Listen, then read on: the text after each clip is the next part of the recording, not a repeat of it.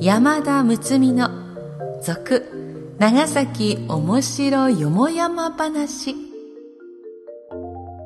ポッドキャスト長崎の歴史シリーズ長崎おもしろよもやま話。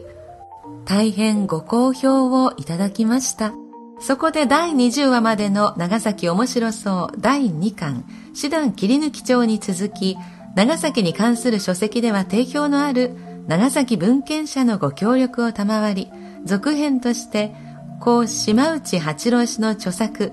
長崎面白そう第一巻、島内八郎メモワールを底本として、続、長崎面白よもやま話、全12話をお送りすることといたしました。読み手は歌の種でありたい、歌種の山田睦美です。今回の配信は井ノ口堺法律事務所弁護士堺よし子様のご協賛により NOC 長崎卸センター NOCS 長崎卸センターサービスがお送りいたします。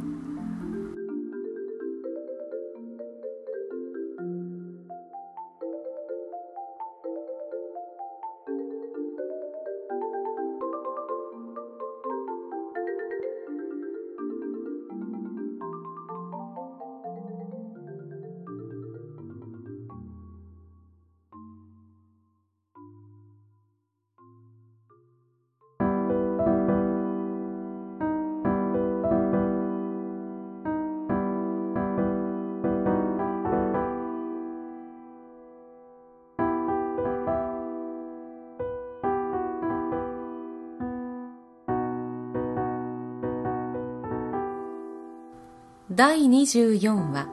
カッパ屏風昭和49年カッパ期並びに昭和51年晩秋。芥川龍之介の長崎への来遊は大正8年5月と同11年5月の2回で2度目の時は約半年間滞在している。カッパ屏風はこの2度目の時丸山の料亭菊野屋で杉本若さんこと芸妓照菊の願いに応じ墨で書いたもので先の大戦中若さんから付属の画帳ともども長崎市博物館に寄贈されたものだ。二枚より銀屏風の左面いっぱいに痩せたカッパそれは左手に一尾の魚を掲げ右手に頬をつけたガマの方なお一節ではすすきを持って担ぎランランと眼光を光らして後ろを見返しているのを描いて右面に和歌。橋の上湯きゅうり殴れば水響きすなわち見ゆるかぶろの頭の三行一首と別行にお若さんのために楽器水質竜と入れ竜の字は四角で囲んでいる。楽器は龍之介の配合だ。この黒くて痩せて背が高く、厳しい表情のカッパは結局龍之介自身であると考えられる。この屏風に向かうと、龍之介来先の都度、県立図書館で会っていた私の頭の中に、額に乱れかかる髪を簡単なく手で書き上げていた彼の神経的な厳しい表情がまざまざと浮かんでくる。このことは昭和11年夏、来先してこの屏風を見た吉井勇も筑紫日記の中にこれを見ているうちに天気簿玄覚山参謀などの晩年に近い作品に現れている清掃の木がすでにこの屏風にもまざまざと浮き出ているように感じられたと書いているように高来の龍之介作品の右2作や樹々の言葉歯車などに感じられる清掃というか危機迫るというか異常な性格の好奇がこの屏風から放射されているので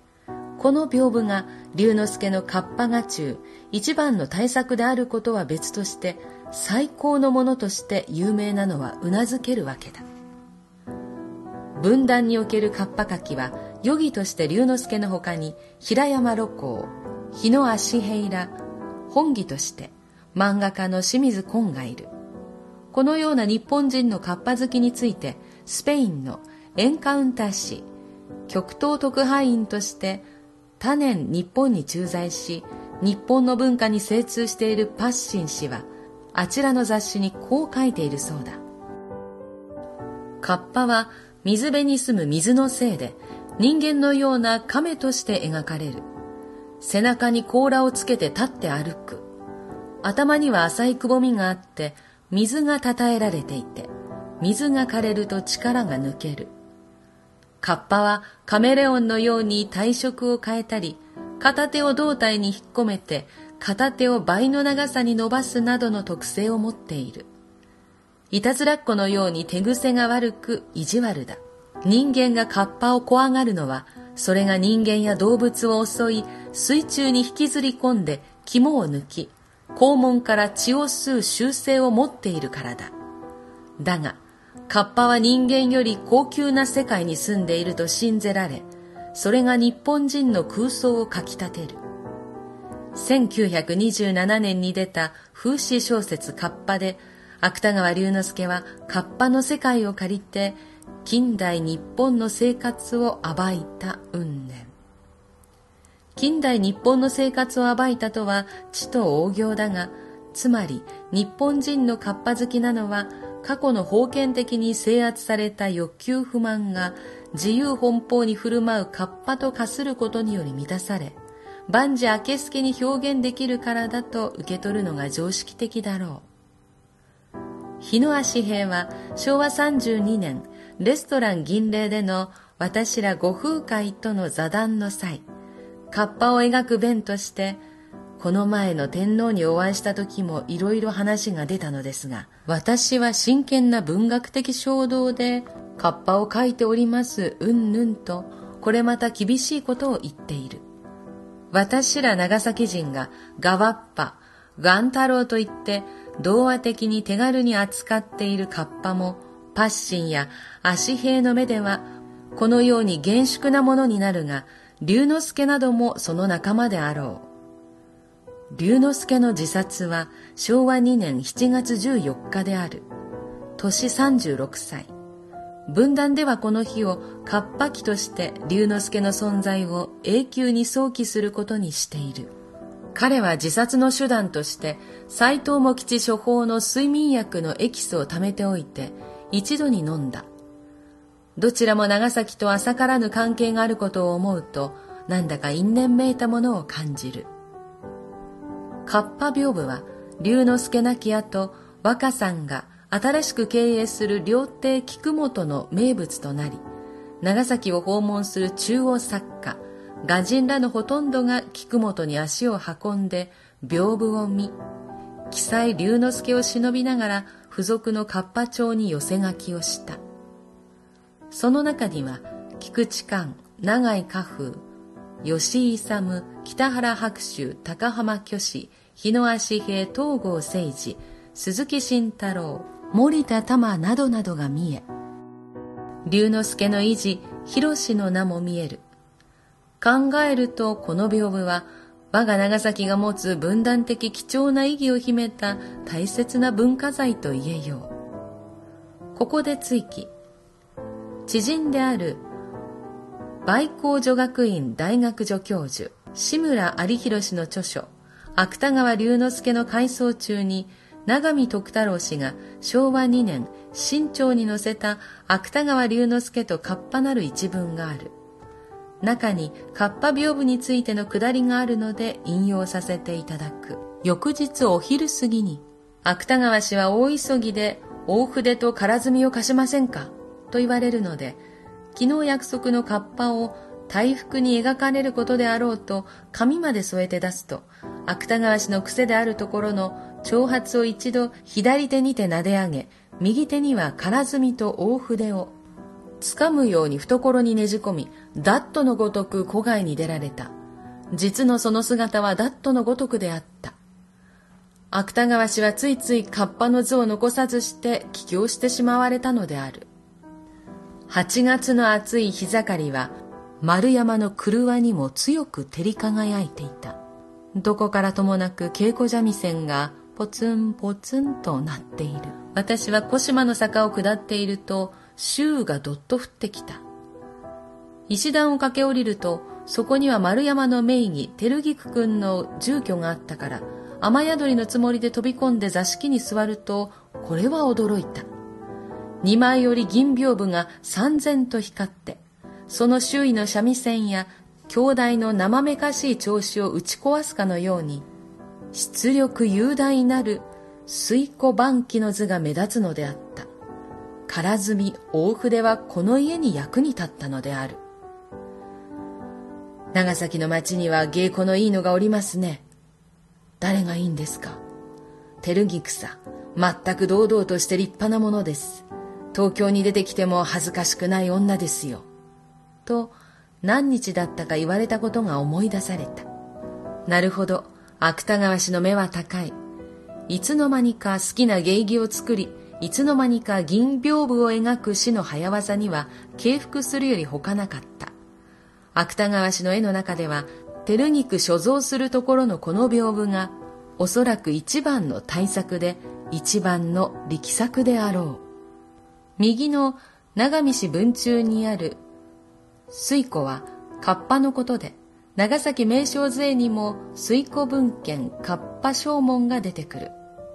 水湖晩期の図は、カッパが魚を取って夕刻、重家に帰る光景であろう。もっとも、龍之介水湖晩期の図は、他に軸物、学物などもあるが、屏風物、大作の、しかも素晴らしい出来は、この図以外にない。私立博物館では、毎年のカッパ期に屏風を展示しているが、銀屏風が焼けて黒みを帯び、カッパの形相を一段とすごくしている。いかがでしたか？カッパ屏風のエピソード。次回は白秋や茂吉らの文学者を支えた長崎の文化人、長見家庭のエピソードです。出島構築の時の出資商人で江戸時代から続く長崎商人の末裔にあたります。その財力で長崎来訪の文化人たちに便宜を与え、今日の長崎観光事業にも多大な貢献をされたようです。では、いかなるお話となるかお楽しみに。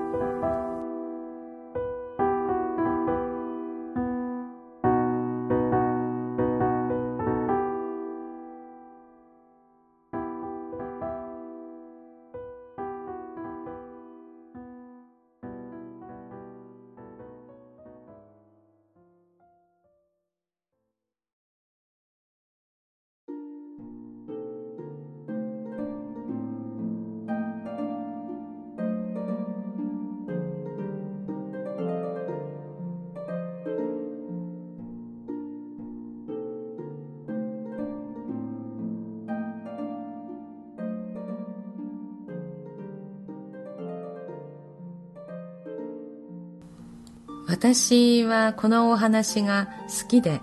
あの、芥川龍之介の描いたこのカッパの屏風の詩を書いて、あの、長崎の歌手の方に歌っていただいたことがあるんですけど、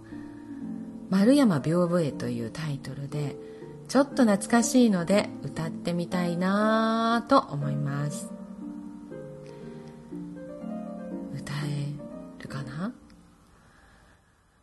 ああ、もったいないことです。あなたの思いは私にはええもったいないことです。お酒飲んでるせいです。あなたの気持ちは私にはええもったいないことです。屏風の前で筆構え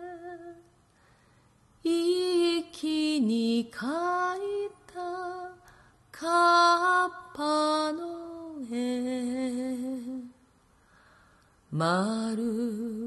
山よい山。夢遊び。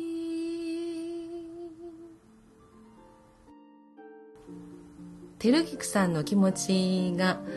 こんな気持ちだったのかなっていう思いでこう書いたのがもうこれ10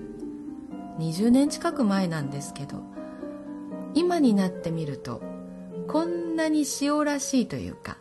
そんな気持ちではなかったかもねと。ちょっと書いてよみたいなそんな感じだったのかもなとも思えてきました。この時代に行ってみたくなりますね。今回は福岡市中央区赤坂の井ノ口堺法律事務所のご協賛でお送りしました。井ノ口堺法律事務所では金融関係の法務を中心に一般民事全般を取り扱われています。債権債務に関する問題や不動産取引に関する問題交通事故離婚相続など暮らしの中でのトラブルなどお客様の困ったに適宜的確で迅速なアドバイスが行われています。酒井弁護士は長崎卸センターサービスの顧問弁護士でもあられるとのこと。法律相談をご希望の際には電話092-721-9565までお気軽にご相談ください。このポッドキャストは長崎文献社のご協力により NOC 長崎卸センター NOCS 長崎卸センターサービスがお届けしております。本文中差別または差別的とみなされかねない表現がある可能性もありますが著作者には元よりその意図がないことはもちろん長い期間出版され続けている書物であることなどから朗読用のテキストとして多少の言い回しの変更言い換え省略を行いましたが原作の遮奪な香りを残すべくほぼ原作に沿って朗読いたしております。またこのポッドキャストに対するご意見ご指摘は nocs.e064.com まで電子メールでお送りいただければその内容のご紹介を当社ホームページで行い今後の配信の参考とさせていただきます。なお長崎文献社は貴重な長崎ものの書籍を数多く出版されております。